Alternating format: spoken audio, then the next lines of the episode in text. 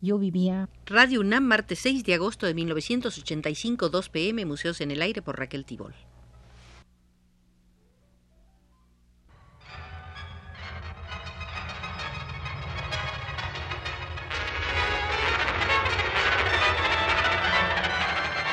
Museos en el Aire.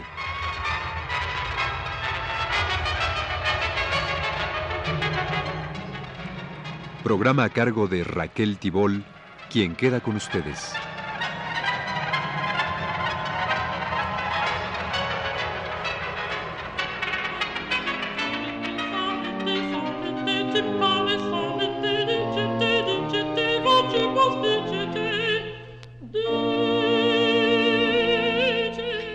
Iniciado una serie de visitas al Museo de Ignacio Asúnzolo con motivo de la gran exposición antológica de este escultor en el Museo Nacional de Arte de Tacuba número 8.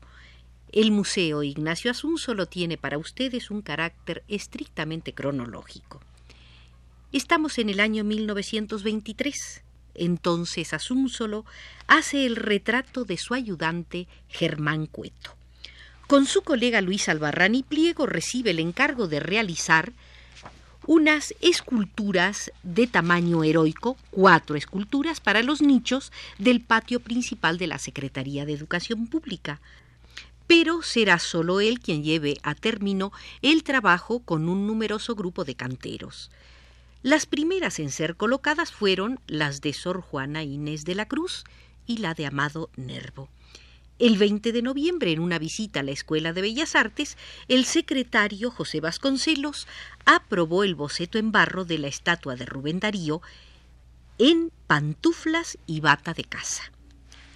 El 22 de junio, junto con un numeroso grupo de escritores y artistas, da su firma de adhesión a la protesta de los pintores Orozco, Rivera, Charlotte, Amado de la Cueva, Montenegro, Mérida, Revueltas, Javier Guerrero, Siqueiros, Rodríguez Lozano, Abraham Ángel, Emilio Amero y García Uribe por la campaña contra el movimiento de pintura en México, atacado a nombre del buen gusto del burgués incomprensivo que quiere normar los derechos de la obra de arte por su propia bajeza.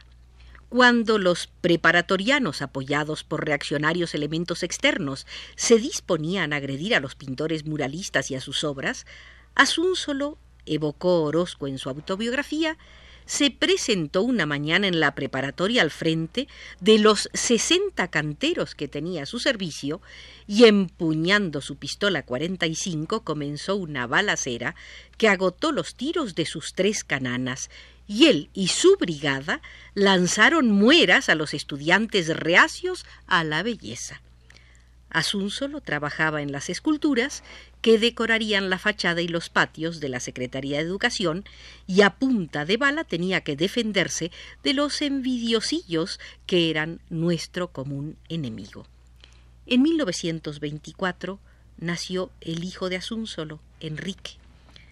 Los trajes representados en las cuatro estatuas de la Secretaría de Educación Pública desataron encontrados comentarios.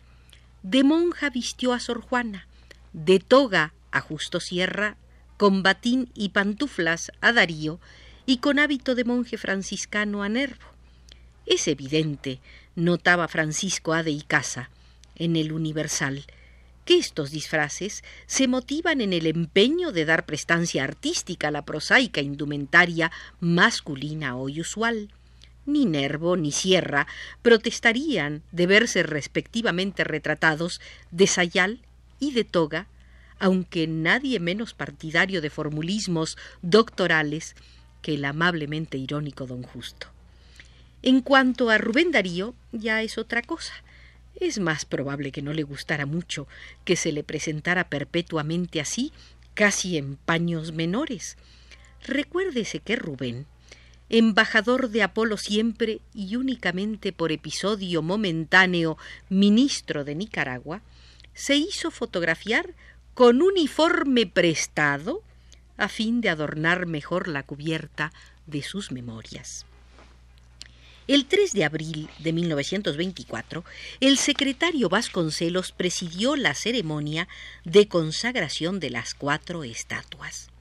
Asistieron, entre muchos más, Luz Mayora, viuda de Justo Sierra, las hermanas de Nervo, Javier Villaurrutia, José Gorostiza, Artemio del Vallarispe, Víctor Raúl Aya de la Torre, entonces presidente de la Federación de Estudiantes del Perú, Pablo González Casanova, padre se entiende, Salvador Novo, Francisco Monterde, Gilberto Owen, Bernardo Ortiz de Montellano, Roberto Montenegro, Jorge Enciso, Rafael Eliodoro Valle, Ricardo Gómez Robelo, Julio Torri, Manuel Gómez Morín y muchos, muchos más.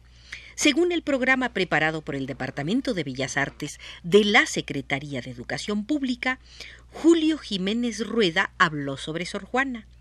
Alfonso Tejas Abre de Justo Sierra, Carlos Pellicer de Rubén Darío y Jaime Torres Bodet de Nervo.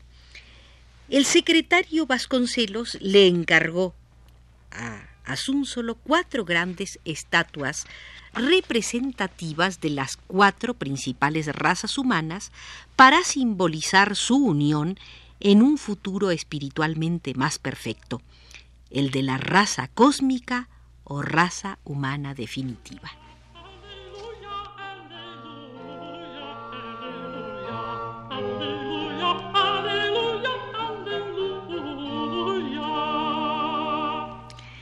Para la raza blanca, solo escogió el tipo griego, para la raza india el arquetipo racial americano, para la raza amarilla una figura de carácter budista, para la raza negra una figura vigorosa en actitud de trabajo.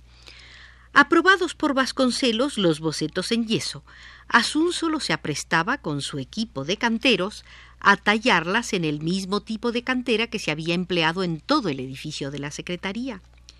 Iban a tener cuatro metros de altura cada una.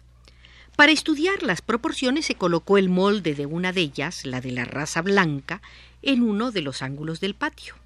Esto nos perdió, contó Vasconcelos en el desastre. Se alarmaron ciertas maestras del desnudo completo ideado por Asúnzolo y empezaron a llenarme de quejas. ¿Iba yo a permitir semejante inmoralidad en un edificio visitado por niños, por niñas? Y propuse la resolución. Mandé suspender mientras tanto el vaciado. Entonces me apostrofó Asúnzolo. Parece mentira que usted se deje influenciar por viejas solteronas.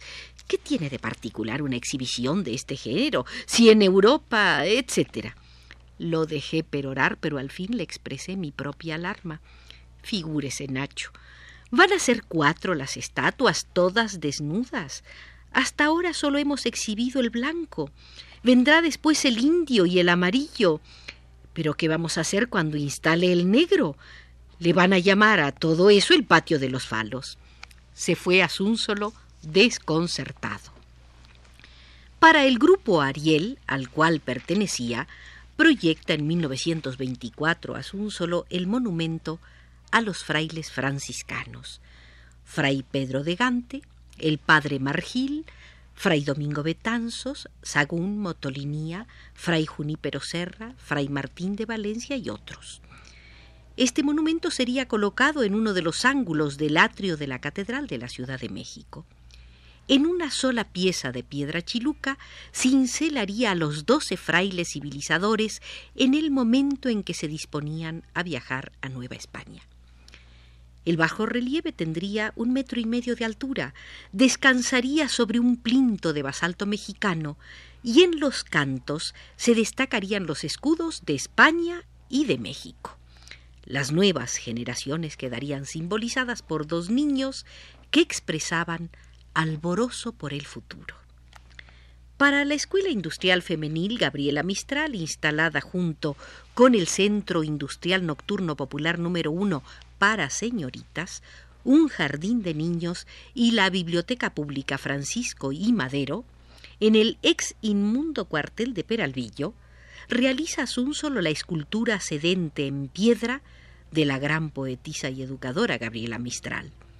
En carta del 2 de abril, Gabriela Mistral le dice, ha cogido usted lo mío más verdadero, es decir, más interior, el cansancio triste, el abatimiento grande y total, se siente allí desde la espalda al rostro, línea a línea. Me he visto yo algo así como el alma arrojada hacia afuera. Me he visto revelada en lo que otros no conocen de mí, y esto es por excelencia la labor profunda del artista. Asunzo lo visita la ciudad de Guanajuato, donde se estaba construyendo el teatro al aire libre en 1924. Se le proponía realizar para ese teatro algunos grupos inspirados en el trabajo de los mineros. Un jurado compuesto por los arquitectos Luis MacGregor, Nicolás Mariscal, Roberto Álvarez Espinosa, Manuel Ituarte y José Gómez Echevarría le otorga en el mes de agosto de 1924 el primer premio de 18 mil pesos de los de aquellos tiempos del concurso convocado para tallar las esculturas que debían rematar el monumento a los niños héroes proyectado por el arquitecto MacGregor Ceballos a petición de la Secretaría de Comunicaciones y Obras Públicas para la terraza poniente del castillo de Chapultepec en lo que fue el patio Juan de la Barrera del antiguo Colegio Militar.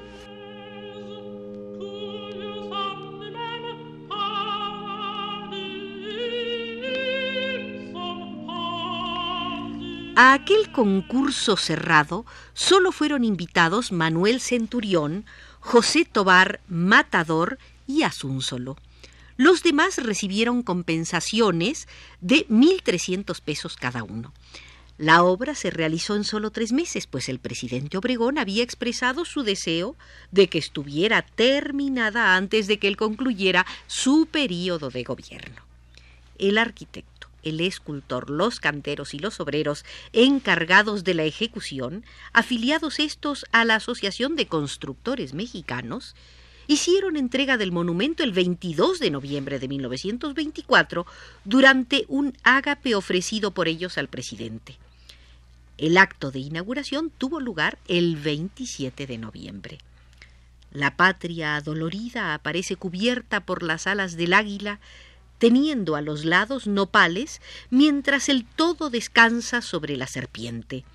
En el gran pedestal, cuatro figuras de adolescentes simbolizan el sacrificio supremo, la desesperación en la defensa, la lucha desigual y la epopeya, todo el monumento fue tallado en piedra chiluca procedente de las canteras del púlpito del diablo.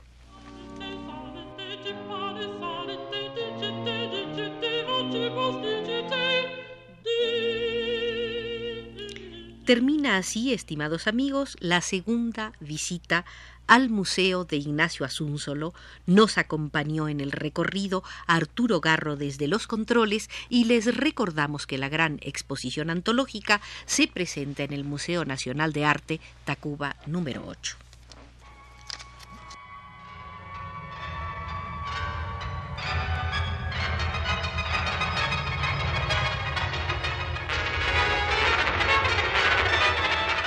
Este fue Museos en el Aire.